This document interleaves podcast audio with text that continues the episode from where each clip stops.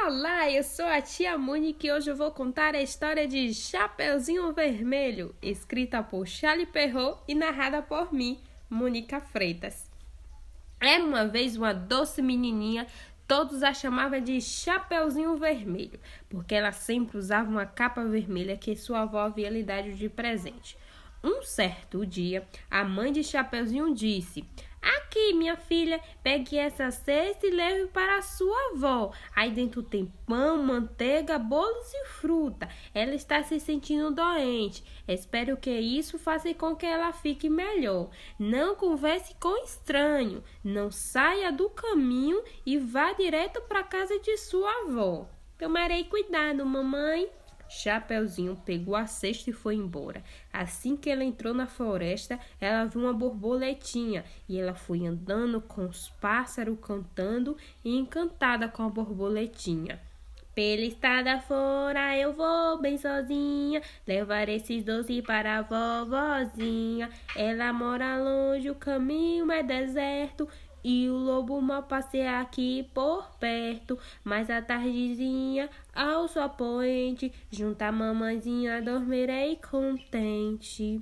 De repente, apareceu o lobo por trás de uma árvore. O que está fazendo aqui, menininha? Perguntou o lobo. Eu vou visitar a minha avó que está se sentindo doente, respondeu a Chapeuzinho. O lobo, esperto, falou: Olha, que lindas flores! Por que você não pega algumas dessas para sua vovó? Boa ideia! disse Chapeuzinho. Enquanto isso, o lobo foi rapidamente para a casa da avó. Quando o lobo chegou à casa da vovó, o lobo bateu levemente na porta. Quem é? perguntou a vovozinha. O lobo fez uma voz doce para responder: Sou eu, sua netinha. Trago pão, manteiga, bolos e frutas. A boa vovó, que estava deitada, respondeu: Puxe a tranca e a porta se abrirá. O lobo entrou, chegou no meio do quarto e viu a vovozinha. Tapou a sua boca com um pano no armário e em seguida colocou a roupa da vovó e foi deitar e esperar a menina. Minuto depois, Chapeuzinho bateu a porta. Quem é? perguntou Lobo, esquecendo de disfarçar a voz. A menina estranhou a voz rouca da vovó. Chapeuzinho, sua netinha. Trago pão, manteiga, bolos e fruta. Puxa a tranca e a porta se abrirá. Já com a voz disfarçada. Chapeuzinho puxou a tranca e abriu a porta. Coloque na mesa e vem aqui no meu quarto, minha netinha. Oh, vovó, voz está tão estranha. O que aconteceu? Acho que é a gripe, minha netinha. Mas a vozinha, que braços grandes você tem! São para te abraçar melhor, minha netinha. E que olhos grandes você tem! São para te ver melhor, minha netinha. Mas que olheiras grandes você tem! São para te ouvir melhor, minha netinha.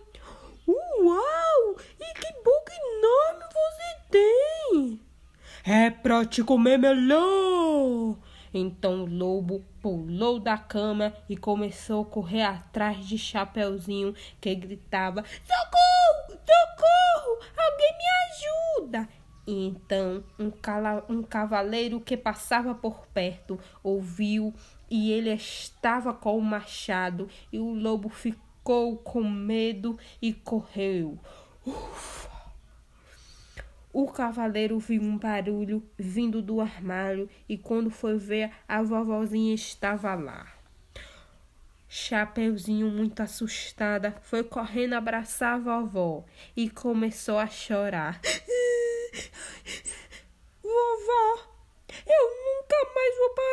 vou falar com ninguém. É com nenhum estranho. Sempre vou pelo meu caminho. Fim. Olá, eu sou a tia Mônica e hoje eu vou contar a história da Bela Adormecida, escrita pelos irmãos Gwyn e Charlie Perrault e narrada por mim, Mônica Freitas. Quando a princesa Aurora nasceu, o rei e a rainha fizeram uma festa para ser batizado e convidaram todas as fadas do reino. Cada fada presenteou a princesa com um dom beleza, bondade, alegria, inteligência e amor. De repente, apareceu a bruxa malévola, furiosa por não ter sido convidada para a festa. Disse para a rainha: quando a princesa completar 15 anos, espetará o dedo no fuso de uma roca e morrerá. A fada Flora, que ainda não havia dado seu presente, conseguiu modificar o feitiço de Malévola, dizendo: A princesa não morrerá, dormirá um sono profundo, até que um beijo de um príncipe a desperte. O rei ordenou que todas as rocas do reino fossem destruídas e pediu que a fada protegesse a princesa. A princesa crescia feliz, cada vez mais bela e amorosa. No dia de seu aniversário de 15 anos, ela resolveu dar um passeio sozinha.